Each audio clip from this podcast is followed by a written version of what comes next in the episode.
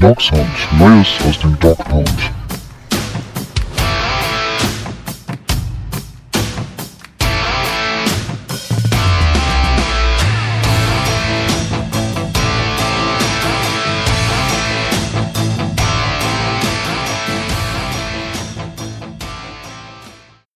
Herzlich willkommen zu einer neuen Folge Dog Sound. Ja, die Cleveland Browns, sie bringen uns nicht die allerbeste Laune. Das geht euch da draußen wahrscheinlich auch ein so. Es hagelte eine kräftige 37-14 Niederlage gegen die Arizona Cardinals. Ja, aber im Mittelpunkt steht ja eigentlich viel mehr die lange, lange Verletztenliste. Und das Spiel an sich war gar nicht mehr so Thema. Trotzdem wollen wir das natürlich heute analysieren und auch so ein bisschen über das Spiel selbst sprechen. Aber trotzdem, Mike, ähm, wir fangen mal an mit einer Hörerfrage, nämlich Emanuel Schiendorfer hat einfach nur gefragt nach dem Spiel Ovaya, was will man zu so einem Spiel eigentlich sagen? Und er meint damit wahrscheinlich so ein bisschen die Gesamtsituation, die wir jetzt aufbröseln werden. Ja, das ist äh, dieses, dieses Gefühl von Ovaya hatten wir, glaube ich, alle. Ähm, das war ja schon im, im ersten Quarter einfach äh, ein Spiel, was zum Scheitern verurteilt war. Plus natürlich die Verletzten-Situation. Ähm, ja, also ich, das, das Gefühl ist natürlich, äh, glaube ich, nachdem man gut in die Saison gestartet ist, dann gegen die Chargers auch mal noch knapp verloren hat, dann war auch schon Frust. Aber das war jetzt so die erste Klatsch der Saison, ne? wo man das erste Mal gesagt hat, okay, du hast wirklich keine Chance gehabt und das gegen den Gegner. Ja, die Cardinals, ne, wollen wir gar nicht, gar nicht schlecht reden, haben ein super Spiel gemacht, aber die sind dort ohne Trainer-Team äh, angereist, die hatten massive Ausfälle auch von wichtigen Spielern. Und den hat man es nicht angemerkt. Also, oder zumindest nur sehr wenig angemerkt. Ähm, das wirft Fragen auf.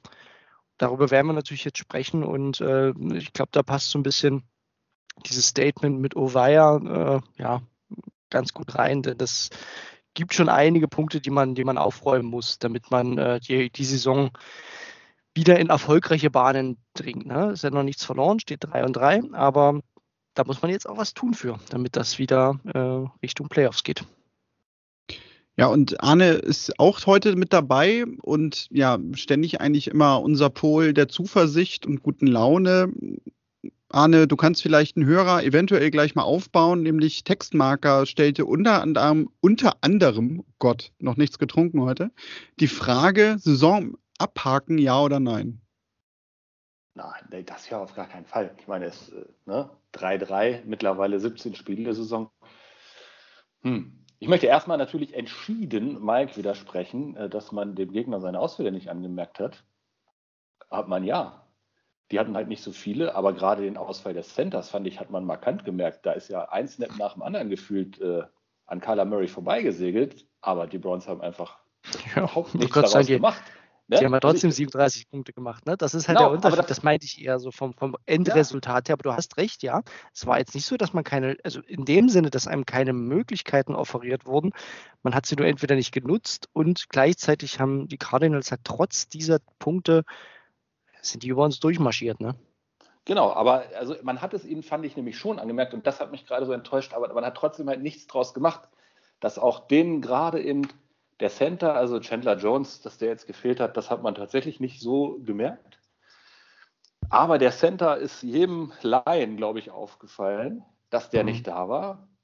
Und äh, ja, nichts, nichts, nichts ist in Richtung der Browns gegangen.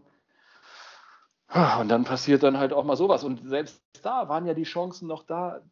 Du kriegst halt äh, durch die Hail Mary bist du sogar mehr oder weniger wieder im Spiel, hast zur Halbzeit so ein Funken Momentum äh, wieder und machst dann einfach gar nichts mehr draus. Also das war schon sehr frustrierend und ähm, ja, ich, ich würde jetzt nicht so weit gehen, dass man sagt, Donnerstag ist jetzt Make it or Break it, aber es ist eigentlich schon ein, doch, es ist eigentlich ein Spiel, wo du zum Siegen verdammt bist.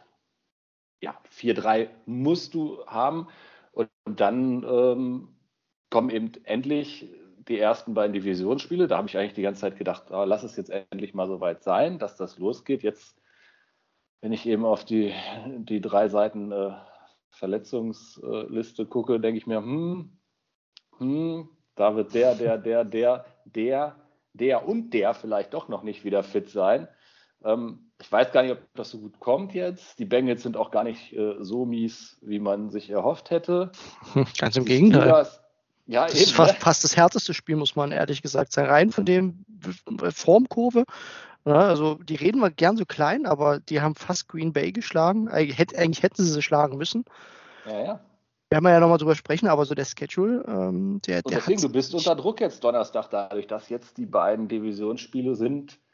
Ähm, gut, du hast einen relativen Selbstläufer eben gegen die Steelers. da fehlt mir so ein bisschen natürlich äh, unser Freund Jay Okay, dessen Speed hätte man da auch nochmal ganz gut gegen, gegen den langsamsten Quarterback der Welt gebrauchen können. Wobei er den Ball eigentlich immer recht schnell los wird, der ähm, na, ich sag, ich sag lieber gar nichts mehr. Ich, ich wollte jetzt ihn mit einer Titulierung belegen, aber das ähm, nicht, dass wir verklagt werden von irgendwem.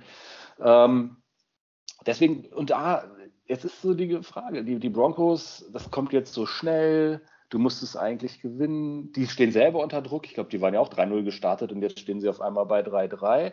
Mhm. Ähm, da geht es ja für beide eigentlich erstmal um alles. Und äh, da bin ich schon froh, dass wir erstmal das Heimspiel haben, ohne noch den Reisestress. Aber äh, pff, ja, also wenn die so ein bisschen schlau sind und ehrlich gesagt, muss man gegen uns zurzeit defensiv einigermaßen schlau sein, dann hat man eine gute Chance. Vic Fangio als der Head Coach der Broncos ist mir jetzt in der Vergangenheit durchaus das ein oder andere Mal in dieser Hinsicht relativ positiv aufgefallen, dass er ein bisschen Plan von Defense hat. Ich bin gespannt, was das Donnerstag gibt, wer da überhaupt, da werden wir jetzt gleich im Einzelnen, denke ich, nochmal zu kommen, auflaufen kann. Also Fußball hat man gesagt, die, die erste Elf stellt sich ja fast von alleine auf. Ne? Im Training braucht sich keiner anbieten, weil alles, was laufen kann, ist auf dem Platz. Ja.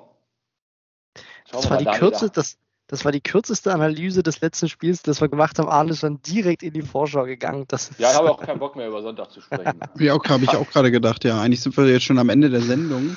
Aber wir haben natürlich noch ein paar Fragen bekommen und Arne hat es gerade gesagt, das also noch. wir müssen natürlich irgendwie auch über die Verletztenliste und ja, man kann ja schon fast sagen Misere sprechen.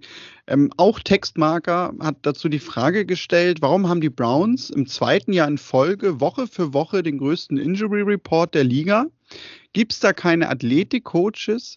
Und dann noch die Frage hinterher von ihm, die habe ich jetzt mal so darauf bezogen verstanden, die glaube ich ja äh, schon sehr speziell ist. Warum nähert sich Stefanski Freddy Kitchens an?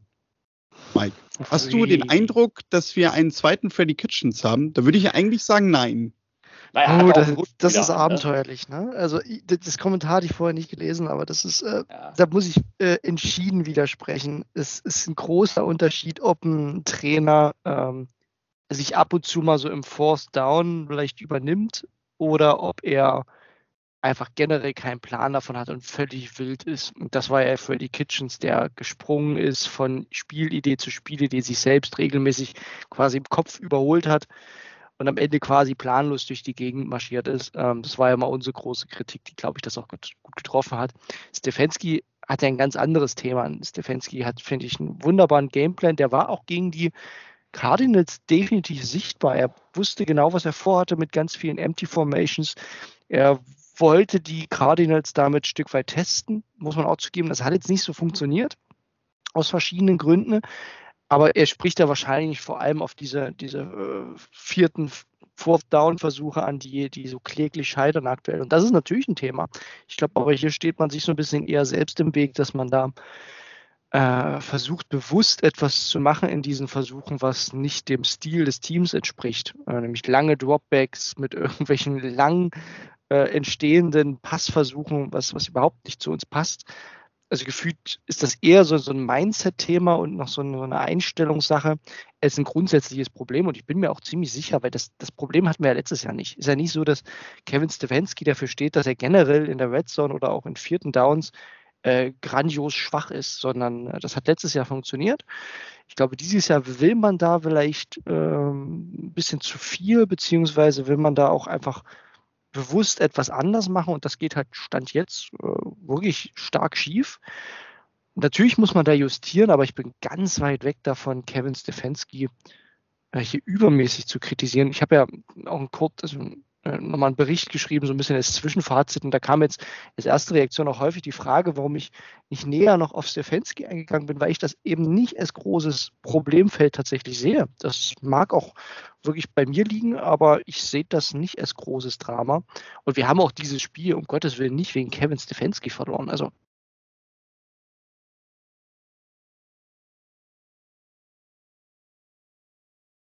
Und der Rest war, glaube ich, einer Gesamtsituation geschuldet, auf die wir ja jetzt, glaube ich, in der Offense auch nochmal ein Stück weit näher eingehen, äh, aber nicht unbedingt nur am Playcalling.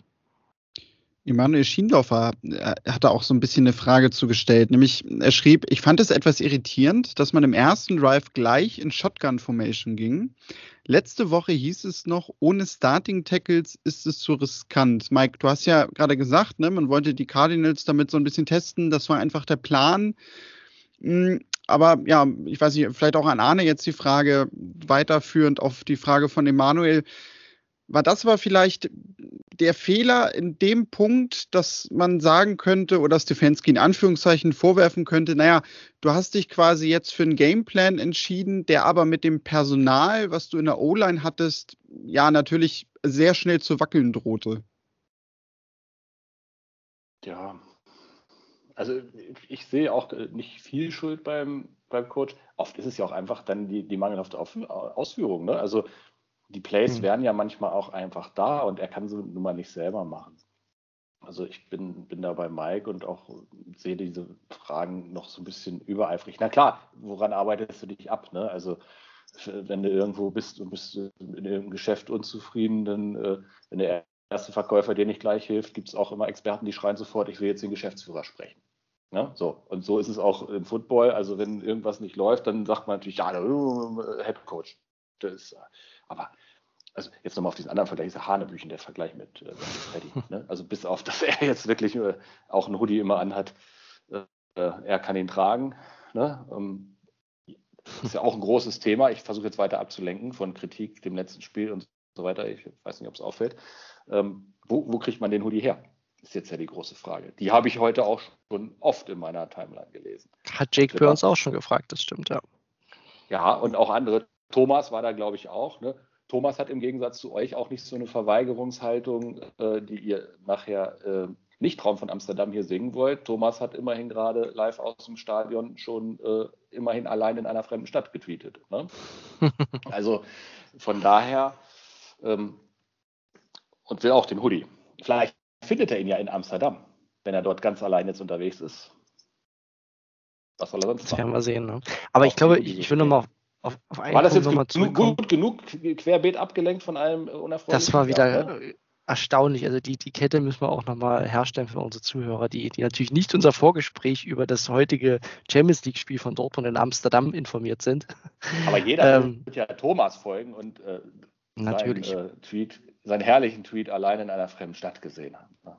Natürlich, ne? Aber ich wollte auf eins nochmal zurückkommen und Arne, damit hast du es auch schon gesagt, weil man kann ja das Playcalling auch gern kritisieren, aber in dem Spiel hat man halt massiv gemerkt, dass du ohne deine Starting Tackles und ohne auch noch quasi den äh, primären Backup Tackle mit Chris Hubbard halt irgendwann dann schon an der Grenze bist. Auch mit so einem super O-Line-Coach. Äh, ne? Blake Hens fand ich sogar noch vergleichsweise okay.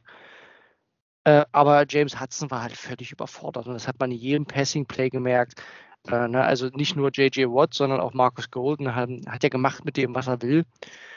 Und das grenzt dein Playbook natürlicherweise massiv ein. Das heißt schon, die Möglichkeiten, die du hast, sind einfach sehr begrenzt. Und das wirkt sich ja dann auch wieder, ne, wo du auch gesagt hast, ne, die Execution zählt da ja auch rein.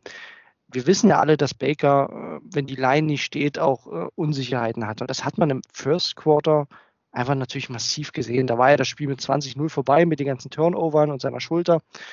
Da war ja das Spiel quasi schon gelaufen nach dem ersten. Und das war ja auch das, äh, also darüber spricht man ja am meisten natürlich, weil da hat die, die Offense seine Turnover produziert mit dem Fumble, mit der Interception, später ja noch ein Fumble.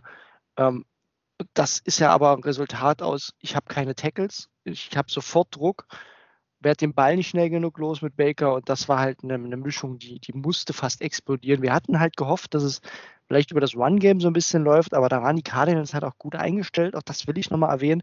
Die haben halt regelmäßig mit vier Linebackern gespielt. Ne? Die, die wussten auch, was die Browns machen, dass die, dass die laufen wollen. Stefanski hat versucht, das zu kontern, indem er dann ne, öfters mal Empty Formations nimmt, um diese, diese Formation wegzubekommen, diese ganzen Linebacker und dann vielleicht äh, im Lauf des Spiels zu laufen hat halt nicht funktioniert. Also ich kann durchaus verstehen, was Stefanski machen wollte, dass er sagt, komm, ihr stellt euch hier regelmäßig mit vier Linebackern die Box voll.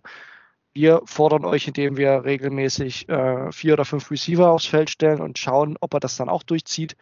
Am Ende war der, der X-Faktor für mich, dass die, äh, dass die Line natürlich in der Pass Protection nichts gehalten hat, was auch kein Vorwurf ist. Das waren einfach die, die Backups der Backups. Aber so gewinnst du halt kein NFL-Spiel. Zumindest nicht mit Baker, der das halt braucht, als Grundvoraussetzung, äh, um erfolgreich Football zu spielen. Ja, Thema Baker, da müssen wir natürlich auch nochmal drauf kommen, viele Fragen zu bekommen. Digital Veteran hat zum Beispiel gefragt, was mit der Vertragsverlängerung ist oder ob Stefanski sich eventuell sogar schon nach dem neuen umschaut. Dann hatten wir auch von Jermaine halt die Frage, was wir für eine Meinung zur Quarterback-Leistung haben. Also vielleicht um die Frage so ein bisschen kurz zu beantworten, ich weiß nämlich dann nicht, wie tief ihr darüber reden wollt. Ich würde einfach sagen, gerade wenn man bedenkt, dass er halt auch eigentlich ja ohne Schulter mehr oder weniger gespielt hat auf einer Seite, mhm. hat er irgendwie noch das Beste aus dem Spiel gemacht. Also ich finde, zumindest ich bin irgendwie weit weg davon, jetzt Baker Mayfield ja, ich nehme ihn ja sowieso in Schutz, das kann man mir ja vorwerfen, aber ich, ich finde es sogar echt schwer, ihn zu bewerten in diesem Spiel ja, weiß nicht, wie es das, das trifft. Ja, also wenn man, man muss natürlich ehrlich sagen, dass dieses, ähm, also die Leistungen so, also ich habe, glaube ich, auch in unserem Chat geschrieben, so Mitte des zweiten, man sollte überlegen, ihn zu benchen, aber eigentlich, um ihn zu schützen, weil es eindeutig war, dass er sich unfassbar unwohl fühlt, dass er Schmerzen hat, dass er inakkurat ist, die Bälle sind gesegelt, die waren, waren nicht genau. Er war immer, er war generell auch zu spät, viele Double Clutches. Also man hat einfach gemerkt, der ist da nicht drin. Erstaunlicherweise, das, darauf wolltest du wahrscheinlich hinaus, Daniel, hat er sich dann wieder gefangen. Damit habe ich dann fast nicht mehr gerechnet. Ne? Das war ja, ja dann, er hat dann wirklich nur mal, nachdem die Formkurve so, so im ersten und Anfang des zweiten ganz, ganz weit unten war, hat er sich dann wieder gefangen. Eigentlich nach diesem Hit, wo die Schulter gefühlt nochmal raus war. Äh, dafür A, großen Respekt, aber ich glaube, die Frage, also ich persönlich würde ungern jetzt über das Thema Vertrag diskutieren, weil ich das Quatsch finde. Also gerade auch jetzt zu dem Saisonzeitpunkt. Baker ist diese Saison ganz klar der Man to go. Und über alles andere können wir in der Offseason noch sprechen oder später mal, sage ich mal. Die Frage ist halt eher, ob man Baker jetzt auch vor dem Donnerstagsthema schützen sollte, indem man Case Keenum startet. Ich halte das ehrlich gesagt für eine, für eine überlegenswerte Lösung. Einfach weil ich glaube, dass, also Stand jetzt machen es die Browns ja so, die lassen Baker entscheiden. Und natürlich sagt Baker, ich will spielen, ich habe Schmerzen zwar, aber ich möchte das durchziehen. Die Frage ist, ob das klug ist. Und ja. äh, da würde ich auch, auch, eure Meinung gern hören. Ähm, ich bin da selbst ein bisschen hin und her gerissen. Ich finde, das ist eigentlich die spannendere Frage, ob die Browns Baker so ein Stück weit zurücknehmen sollten, sagen, komm, zumindest mal ein paar Wochen Ruhe mit deiner Schulter, Case geht ran, du bist trotzdem der Starter. Also ich weiß nicht, wie ihr dazu steht. Der Gedanke kommt mir deutlich eher. Ja, also ich, ich bin medizinisch dazu ähm, wenig bewandert. Was ist denn überhaupt die Alternative? Also ich meine, musst du es jetzt, ne, kannst du halt sagen, entweder er schleppt sich jetzt eh durch die ganze Saison, weil, ne, bis das mal richtig geheilt wäre. Jetzt scheinbar war es ja erst nur angerissen, jetzt ist da irgendwas gerissen. Ähm, oder sagt man halt sowas wie, naja, ähm, das Spiel gegen Denver, ach, wir gucken einfach mal, wir lassen vielleicht ihn mal jetzt so länger aussetzen, wenigstens 14 Tage fast, also bis zum Steelers-Spiel ähm, und gucken, ob es damit so einigermaßen geht. Ähm, für mich wäre auch so ein Faktor, äh, also danach werden die nicht gehen, aber ich denke mir so, soll ruhig Case Keenum mal ein bisschen Spielpraxis kriegen. Mhm. Äh, weil es kann ja jederzeit mal so weit sein, dass Knallauffall gar nichts mehr geht dann bei Baker, wenn er sich jetzt mhm. immer versucht, so durchzuschleppen durch so ein Spiel. Ne? Das war ja also, kurz davor. Also, wenn man das, die Szene gesehen hat, ja. ich weiß nicht, wie es euch ging, ich dachte, okay, that's it. Wo auch, die Schul also auch. dieser Hit, wo man gesehen hat, wie die Schulter eben auch weggeht, ich dachte mir, meine Güte, so kannst du doch eigentlich nicht mehr Football spielen. Von daher ja, ich bin bei dir, Arne. Also ich finde das äh, eine Überlegung wert, weil man sich ja auch überlegen muss, was ist wenn und was will man noch erreichen in der Saison. Also man kann sich jetzt natürlich durchschleppen irgendwie äh, und gefühlt immer mal hoffen, dass es einfach gut geht. Die Frage ist, ob das, ja, ob das, das ist wahrscheinlich eine Risikoabwägung. Aber wenn es schief geht, hast du Baker halt mit zerstört. Also nicht nur physisch, sondern wahrscheinlich auch als Starter, wenn er einfach nicht gut spielt damit. Wenn du ihn jetzt rausnimmst, hättest du zumindest den Vorteil zu sagen, ne, es ist ein Verletzungsding. Du hättest halt ein paar mehr Argumente auch um das Thema Baker als Franchise Quarterback sogar noch zu stärken, aus meiner Sicht. Das ist ja auch eine Perspektive, die man nicht ganz vergessen darf. Ja, und dann versuche ich es doch jetzt diesen Donnerstag schon mal. Gucke, wo geht die Reise hin? Können wir, aber da ist dann auch wieder die Frage. Also, ja, also bis zum Steelers-Spiel sehe ich halt den Vorteil, bis dahin sind doch vielleicht hoffentlich, wer weiß, ich würde die nämlich auch Donnerstag nicht reinschmeißen, scheißegal. Ne? Also, und wenn du drei, vier dann hast, ganz tot ist man dann auch noch nicht. Mhm. Lass ruhig Wills und Conklin auch erstmal noch richtig auskurieren, weil dann ne, kommen Steelers, Bengals, die Divisionsspiele. Also die kannst du jetzt auch nicht diesen Donnerstag schon wieder verheizen, äh, dass sie dann wieder zwei Wochen ausfallen, so ungefähr. Ne? Das ist halt, einfach verletzungstechnisch jetzt eine ganz prekäre Situation und da denke ich mir, okay, dann wirklich einmal richtigen Reset-Button jetzt, dann müssen halt jetzt manche Keyspieler quasi eine, eine künstliche Bye-Week wirklich jetzt kriegen. Und gerade mit, diesem, mit dieser kurzen Woche jetzt, ähm, ja, es, es bietet sich an. Der Gegner kann auch nicht so super toll vorbereitet sein. Ähm, mhm. ja, die haben, glaube ich, auch spät gespielt, in dem Slot, in dem wir auch waren, eben müssen reisen, einfach mal versuchen. Und äh, Baker eben dann hinzukriegen, wenn Wills und Conklin äh, wieder da sind, äh, dann gegen die Steelers. Und wenn das dann in dem Spiel nochmal irgendwie man das Gefühl hat, dass es Probleme gibt, dann muss man halt gucken. Aber ja, hat einer von euch das mal sich genau angeguckt? Was, was wäre denn das schlimmstenfalls mit der Schuld? Also muss man da irgendwas rumoperieren oder braucht er nur mal ein paar Wochen Ruhe? Was, was ich habe mich damit noch nicht ja. so befasst. Also meine These ist wirklich, dass, äh, dass ich glaube, Arne hatte das gerade schon gesagt, dass wahrscheinlich die Situation so ist, dass es nicht hilft, wenn du ihn jetzt einfach mal zwei oder drei Wochen rausnimmst, weil ich glaube, dann hätte ja. man das gemacht. Sondern wahrscheinlich ist es leider wirklich so ein Worst-Case-Ding, so quasi, er ist nicht tot genug, um rauszugehen und sich gleich unter das Messer zu legen oder so. Aber auch nur so halb lebendig, dass er irgendwie auf den Platz kann.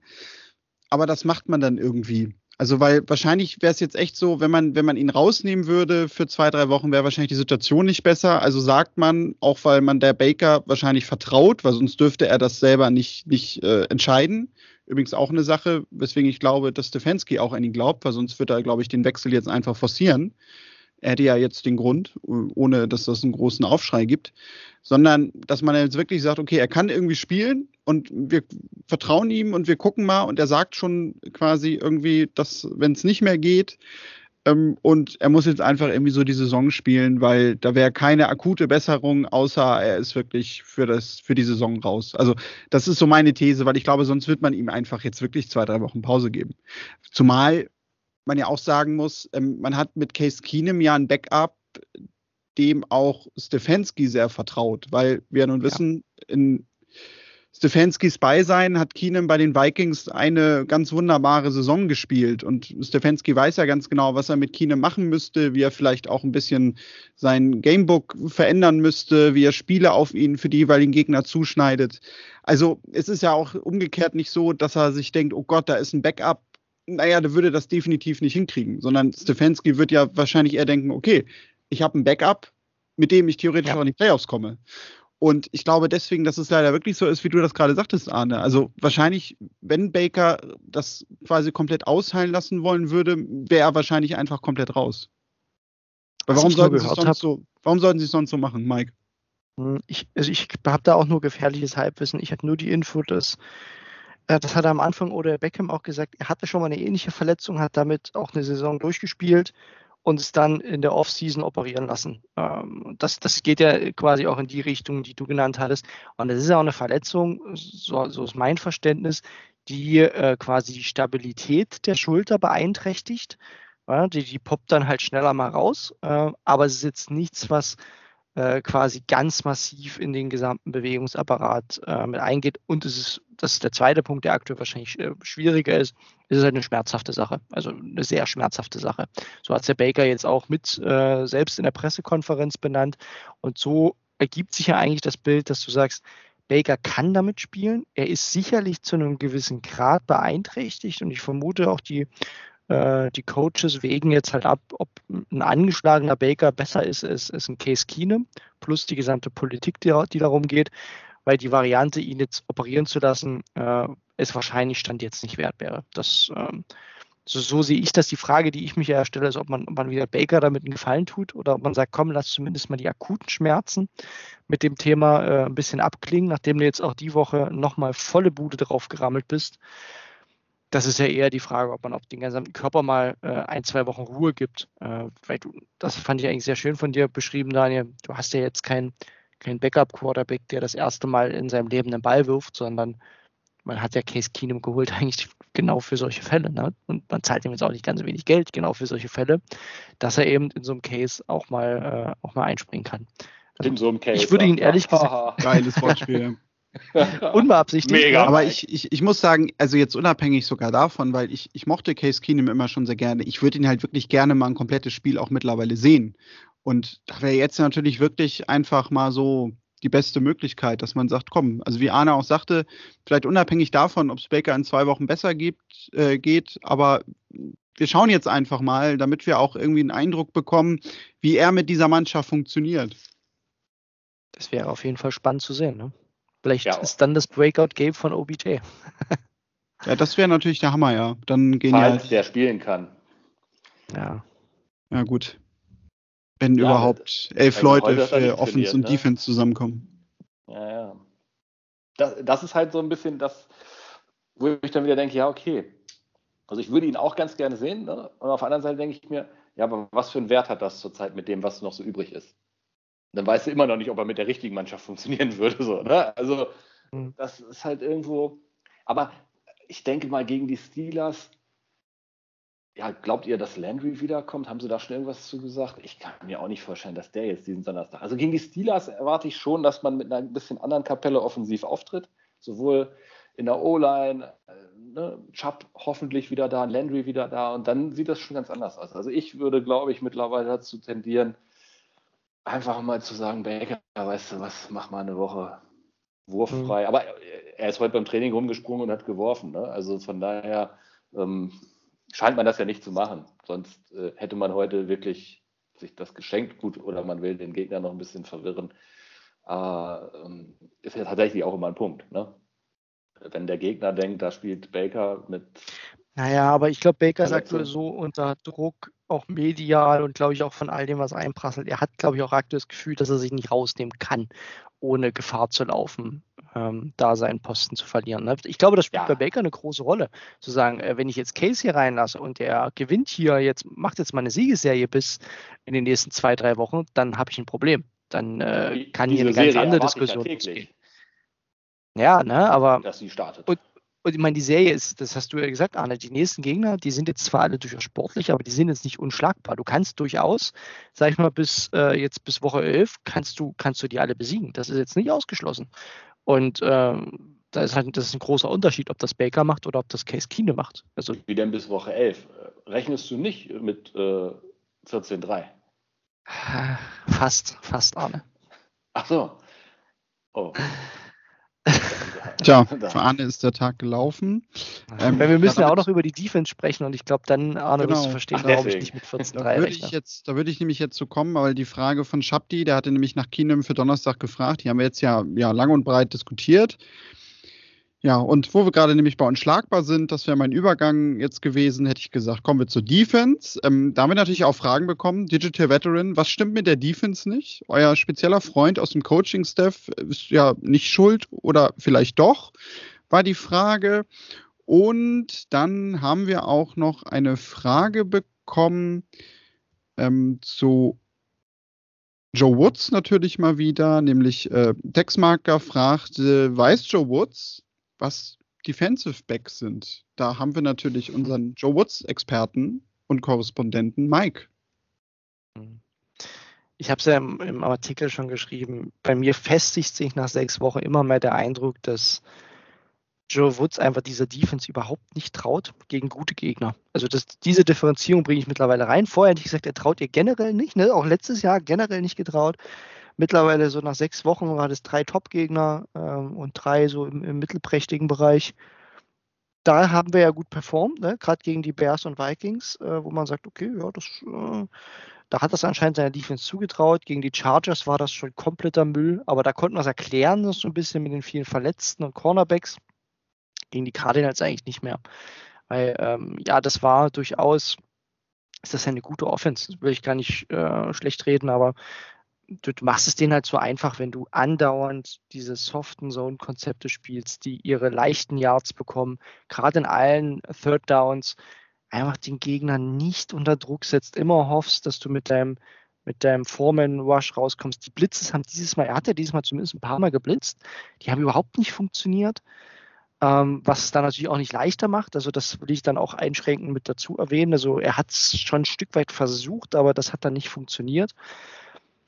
Und dann ist es halt, also das große Thema der Defense ist ja aktuell, dass, dass die Secondary nicht funktioniert. Der Pass Rush war ja wieder gut aus meiner Sicht. Ähm, das, das hat durchaus geklappt. Und du hast aber dahinter aktuell, obwohl die Leute schnell zum Quarterback kommen, nicht die Möglichkeit, da ähm, die Gegner vom Feld zu bekommen. Und ähm, ich glaube, über 80 Punkte jetzt in zwei Spielen kassiert, über 900 Yards in den zwei Spielen kassiert. Das ist ein, das ist ein Armutszeugnis. Das kann man auch nicht gut reden. Und das liegt zu Teilen natürlich auch an Joe Woods. Wir müssen aber auch, und ich glaube, das gehört auch mit zur Diskussion, natürlich über, über ein paar Starspieler sprechen, die aktuell einfach keine Leistung bringen.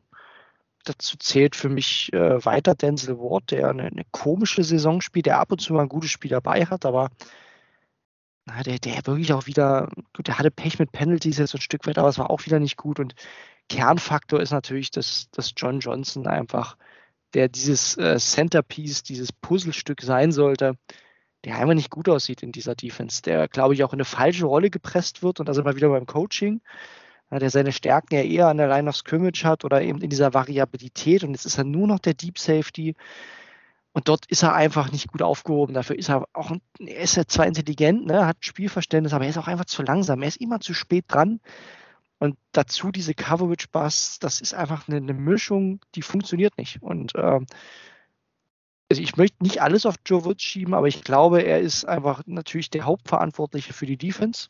Und er ist dafür verantwortlich, dass diese Defense unfassbar harmlos in Third Downs spielt und dass er seine Spieler mitunter auch einfach falsch einsetzt. Ich glaube immer noch, dass diese diese, dieser totale Fokus auf Zone-Konzepte und ganz oft fünf, sechs Yards von der Line of Scrimmage aufgestellte Cornerbacks, dass das nicht die Stärke unserer Spieler sind. Also weder von Denzel Ward noch von Greedy oder von Troy Hill, die sehen da alle nicht gut aus, wenn sie da äh, im offenen Feld tackeln müssen, weil der Gegner den nach drei Yards fängt.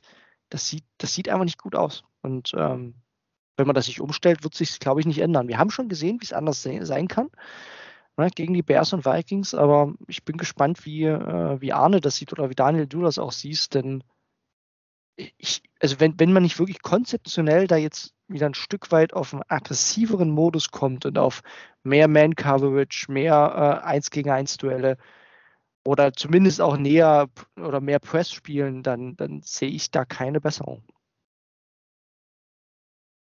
Ja, wird leider so sein. Und zumal jetzt gerade, wenn du sagst, da ist er zu langsam, dir dann eben jetzt auch noch äh, JOK wegbricht, der mhm. da den Speed einfach hatte in dieser Defense. Ja, wer kommt jetzt dafür dann wieder rein? Ne? Mac Wilson? Ja, es läuft ja. darauf hinaus. Oder, oder macht man eben den Move und sagt, alles klar, dann muss jetzt äh, dann doch der John Johnson wieder mehr in die Box. Also jetzt ist der Hybrid-Linebacker da weg, aber wir stellen den, der da eigentlich bei den Rams auch viel in der Position, oder also nicht genau in der Position, aber in der Box gespielt hat, den stellen wir jetzt immer irgendwo weit hinten in, in bester Greg Williams-Manier. Ne? Das wäre das beste Peppers. Szenario. Ne? Ne? Genau. Zieht man den. da bin ich jetzt gespannt, macht das jetzt Donnerstag? Das, das warte ich jetzt erstmal ab, bevor ich mich da äh, zu einem Urteil Du kannst ja auch mit drei Safety spielen. Lassen. Ich finde, das schließt sich ja nicht mehr aus. Du kannst ja durchaus ja. auch mit drei Safety spielen. Ne? John genau. Johnson dann eben eher vorgerückt und du hast mit Harrison und Delbert äh, durchaus tiefere Safeties. Gerade Delbert macht das ja ordentlich. Ich finde, äh, klar, der hatte ein, zwei Blöcke auch drin. Ja, neun Snaps, also ja. muss man auch sagen, der, der hat so positive Elemente gehabt in den ersten Spielen. Und dann spielt er in der, in der Secondary, die so angeschlagen ist, spielt er neun Snaps. Neun. Das ist, also 75 gab es insgesamt, nur mal zum Verhältnis. Ne? Das ist einfach nichts. Und da, da, setzt man Spieler auch einfach nicht entsprechend der Stärken ein. Und ähm, es ist auf meiner Sicht auch wieder viel dieses Ängstliche. Und äh, er hat wahrscheinlich auch wieder Befürchtungen, ist nur Vermutung natürlich, äh, nachdem Delpit gegen die Chargers auch wirklich einmal so für so einen Bust gesorgt hat, war es für mich gefühlt auch eine Art Strafe. Ne? Jetzt sitzt du dafür in der Bank, dafür, dass du da gegen die Chargers äh, auch mal so, so ein langes Ding zugelassen hast. Aber ja, vielleicht ist das jetzt auch ein Element, wo man sagt, er wird jetzt dazu gezwungen und äh, wird zu seinem Glück da gebracht. Kann sein. Wie siehst du das, Daniel? War, war Delpit nicht auch irgendwie angeschlagen? Hatte ich das nicht irgendwie gelesen? Meines Wissens noch nicht. Nee? Also würde mich wundern. Ich, ich habe es nicht auf der Uhr gehabt, dass er. Okay. Na, vielleicht, verwe vielleicht verwechsel ich das auch. Man hat ja mittlerweile so viele Namen und Verletzungen, dass ich vielleicht auch das einfach echt äh, gerade durcheinander bringe. Mhm. Ich möchte das Ganze mal ein bisschen umdrehen. Also, weil wir hatten ja eine kurze Phase irgendwie von zwei Spielen, wo wir gedacht haben, ja, die Defense wird besser, wo ja sogar Mike Joe Woods gelobt hat. Mhm. Jetzt hat man ja in den letzten beiden Spielen ja mal so richtig die Hucke wieder voll bekommen. Also auch punktetechnisch. So schlimm ist es ja, ich glaube sogar unter Joe Woods noch nicht gewesen, zwei Spiele in Folge. Ähm, vielleicht auch eine steile These jetzt, weiß ich nicht. Und ich möchte das vielleicht mal umdrehen mit einer These. Ich bin da selber noch nicht so von überzeugt, ob das, ob das richtig ist. Äh, aber ich hatte ja, ich glaube, das war noch vor dem Spiel, irgendwie am Sonntagabend, als wir uns schon so ausgetauscht hatten, irgendwie geschrieben, ähm, während die 19 Uhr Spiele liefen, äh, dass die Chiefs ja zeigen, dass die Niederlage in Week One noch mehr absolut überflüssig war. Ähm, ja, dass sie ja einfach doch nicht so gut zu sein scheinen, wie man halt in Week One noch dachte. Und daraufhin hat der großartige Stefan Klüttermann, der Vordenker, was die Browns äh, Faszination angeht unserer Zeit, nämlich geschrieben, vielleicht sind die Browns auch gar nicht so gut, wie alle dachten. Was? Und das ist, ja, aber das ist so ein, so, ein, so ein Punkt, wo ich wirklich, also seit Sonntagnacht drüber nachdenke, ist es vielleicht das Problem, dass gar nicht Joe Woods unbedingt das Problem ist, sondern dass er vielleicht sogar in der Theorie einfach recht hat mit seiner Vorsicht und dass alles jenseits von Defensive Line von uns vielleicht auch doch irgendwie komplett überhöht wurde? Ja, kann sein. Hm. Also, wobei, ich weiß auch nicht, vielleicht ist es auch wieder so eine kleine Einstellungssache. Also, ich habe mich so ein bisschen zurückgeändert gefühlt an diesen Auftakt damals gegen die Titans vor zwei Jahren, als es auch den, den großen Hype gab und man gesagt hat, yo, dieses Jahr und ja, jetzt OBJ noch dazu und jetzt, das wird alles richtig geil. Klar, da war auch noch Freddy Kitchens Head Coach, aber gab es erstmal richtig auf die Fresse. Letztes Jahr lief es sehr gut, also war wieder der große Hype und jetzt machen wir noch die Defense und alles läuft. Und das erste Spiel war noch eins, wo du halt nicht so die Gefahr hattest, daran zu gehen und zu sagen, ja, das, wir sind jetzt so geil, das machen wir mit links, weil es war eben auswärts bei den Chiefs. So, ne? Das war ein enges Spiel.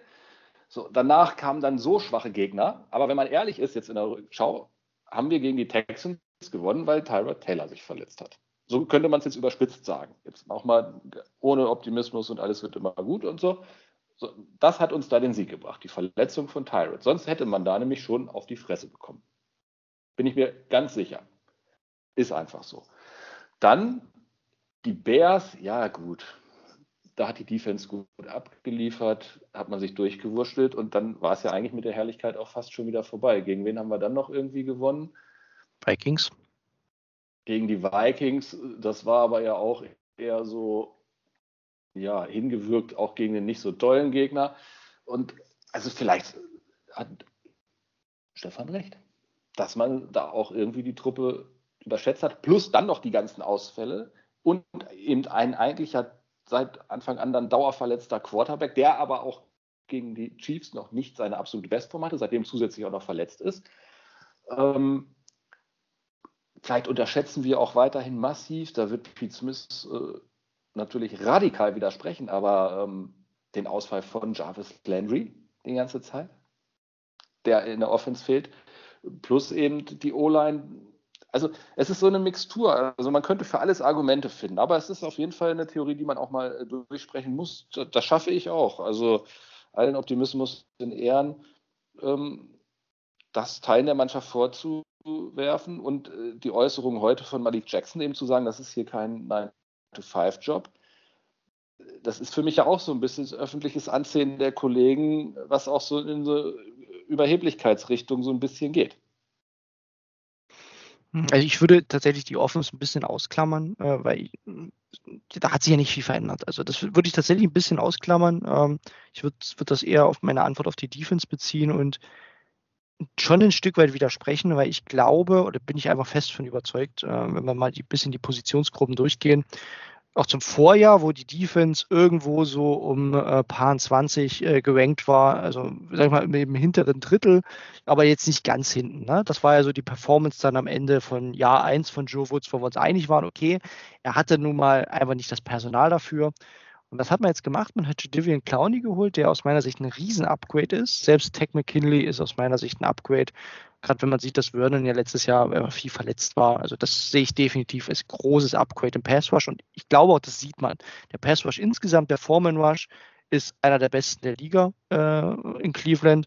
Der funktioniert. Und auch die Defensive Tackle, die ja so ein Fragezeichen war, mit McDowell und Malik Jackson, das ist solide. Biddings ist eine Enttäuschung definitiv, aber insgesamt die Defensive Tackles sind jetzt nicht verkehrt.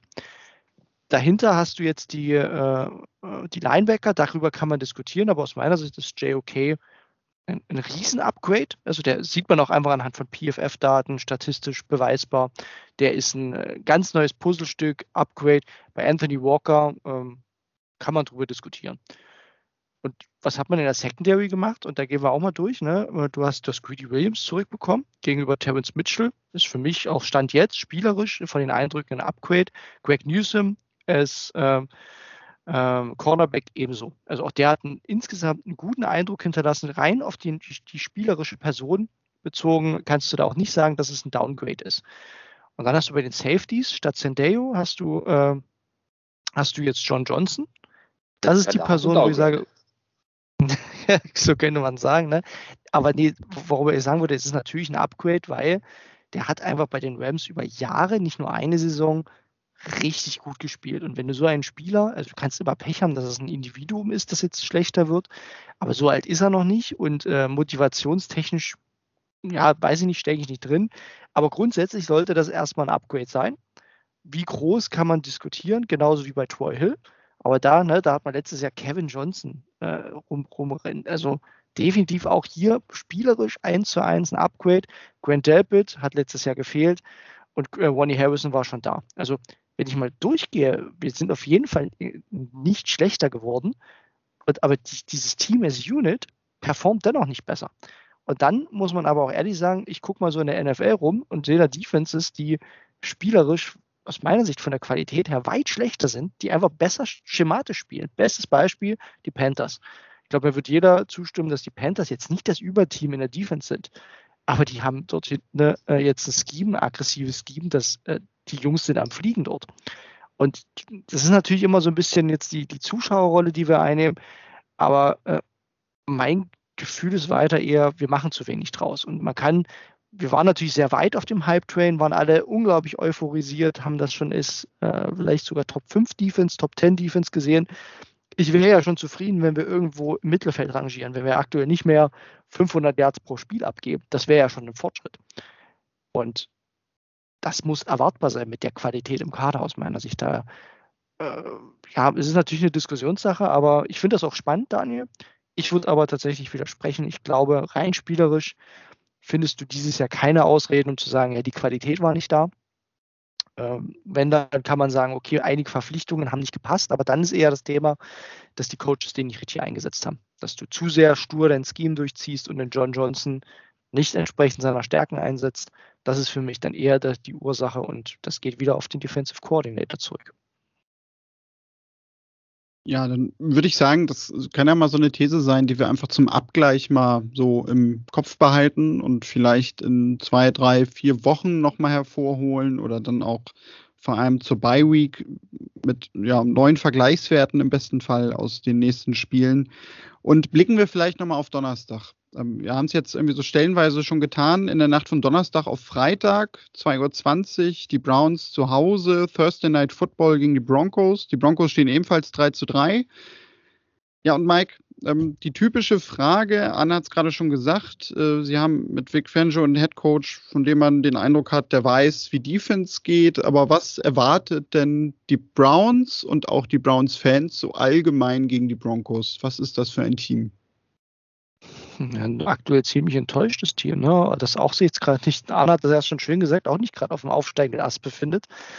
Mit einem Teddy Bridgewater und einer Offense, die, finde ich, schon Qualität hat, äh, wo die Offensive Line jetzt überraschend enttäuscht. Also ich glaube, im Pass Rush äh, kannst du da durchaus was machen. Und Teddy ist jetzt auch nicht so überragend gegen Druck. Die Receiver finde ich eigentlich insgesamt ziemlich gut, äh, sowohl Tight End als auch die Wide Receiver. Da haben sie, da haben sie echt Qualität. Ne, Cam Sutton wird, äh, oder Cortland Sutton wird einfach ein, äh, wird schwer zu covern sein von seiner Physis her. Jerry Judy, ein guter, guter Route Runner. Also das wird wieder ein Test für diese Secondary und ich glaube auch, die werden uns attackieren. Aber zuletzt, also mal ganz ehrlich, die Raiders haben das auch schon ziemlich gut verteidigt bekommen. Und die Raiders sind jetzt wirklich nicht die überragende Defense. Also ich bin optimistisch, dass wir hier von der Defense grundsätzlich, natürlich abhängig von der verletzten Situation, wer am Ende überhaupt spielen kann, dass die Defense hier einen Schritt nach vorne macht. Da, da bin ich schon überzeugt von. Spannend wird eher, was die, äh, was wir eben gegenüber machen, denn die Defense der Broncos, die halte ich für gut, auch wenn sie auch underperformt, muss man auch ehrlich ansprechen. Da hat man viel mehr erwartet, auch äh, ne, mit dem Top 10 Pick, äh, äh, den sie, den mit Sertanda geholt haben, äh, der auch noch nicht so richtig angekommen ist. Man hat dieser Defense, glaube ich, mehr zugetraut in Denver. Und dafür ist das aktuell ganz schön wenig. Die lassen auch viele Big Plays zu. Aber da kommt halt trotzdem, und das meine ich eben mit, es ist aktuell ganz schwierig, hier eine Prognose zu, zu treffen. Wenn wir wieder ohne Beine Tackles spielen, dann äh, kommt da halt Von Miller. Ne? Und ähm, ja, der ist ein bisschen gealtert, aber der ist immer noch ein, ein klasse Passwasher. Und das, das ist so ein Element, das kann dich allein schon killen, wenn du, wenn du die nicht verteidigt bekommst. Ähm, also es wird gefühlt vom Spiel her, korrigiert mich da gern, wie euer Gefühl ist, wird es eine Schlacht, wo glaube ich auch zu einem, ne, ist jetzt wirklich eine Floskel, aber wo wirklich auch ein ganzes Stück weit der Willen und die äh, so ein bisschen die, der Spielverlauf einfach entscheidet, wer weniger Fehler macht. Wir dürfen uns natürlich keine Turnover mehr erlauben, das, äh, also mindestens keine fünf mehr.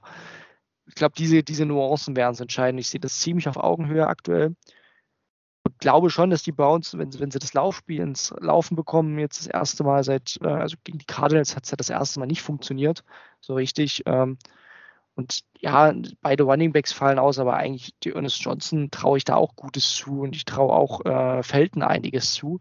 Ist, dieser Ausfall stört mich nicht mal so massiv, weil ich tatsächlich da optimistisch bin, dass wir es hinbekommen.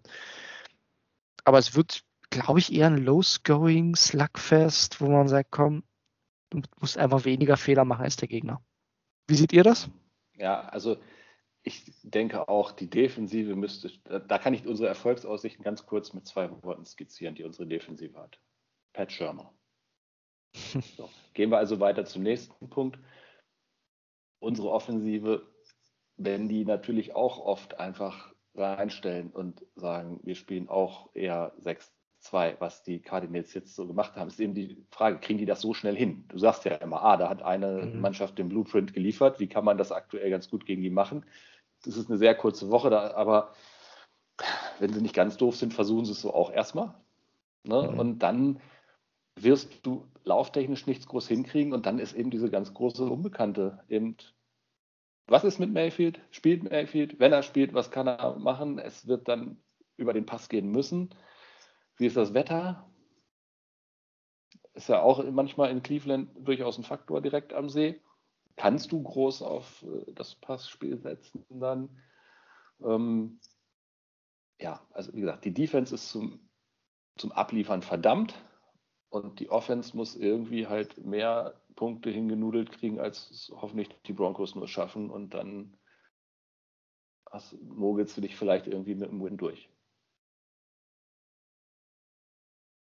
Dem würde ich mich anschließen, also würde ich genauso einschätzen. Also weil du hast kein Backfield, also zumindest Hand und Schapp nicht, die ja viel gerettet haben, eigentlich auch immer in den ersten Wochen.